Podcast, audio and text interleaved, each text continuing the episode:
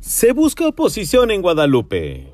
El municipio de Guadalupe es de gente noble, tan noble que ha reelecto a su actual alcaldesa, pero lástima de cabildo guadalupense que tiene. Recientemente le recetaron a los ciudadanos en aprobación del cabildo un 49% de aumento en el predial.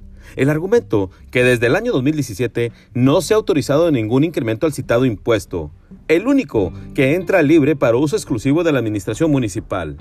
La pregunta general del contribuyente es, ¿y dónde está la oposición? Pues ni los regidores de Poncho Robledo que quedó en segundo lugar, ni los regidores de José Luis Garza de Movimiento Ciudadano, ni del mismo Daniel Torres de Morena, se les ha visto cuestionar esta aprobación. Pero ¿cómo podrán hacerlo si todos votaron de forma unánime?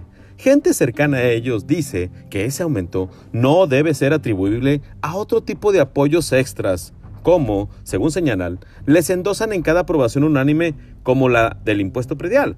No vaya a ser que la gente piense mal. Pero más mal piensa el contribuyente cuando no se ve una oposición real defendiendo los intereses del ciudadano. Duro como la roca, su servidor, Efren Andrade.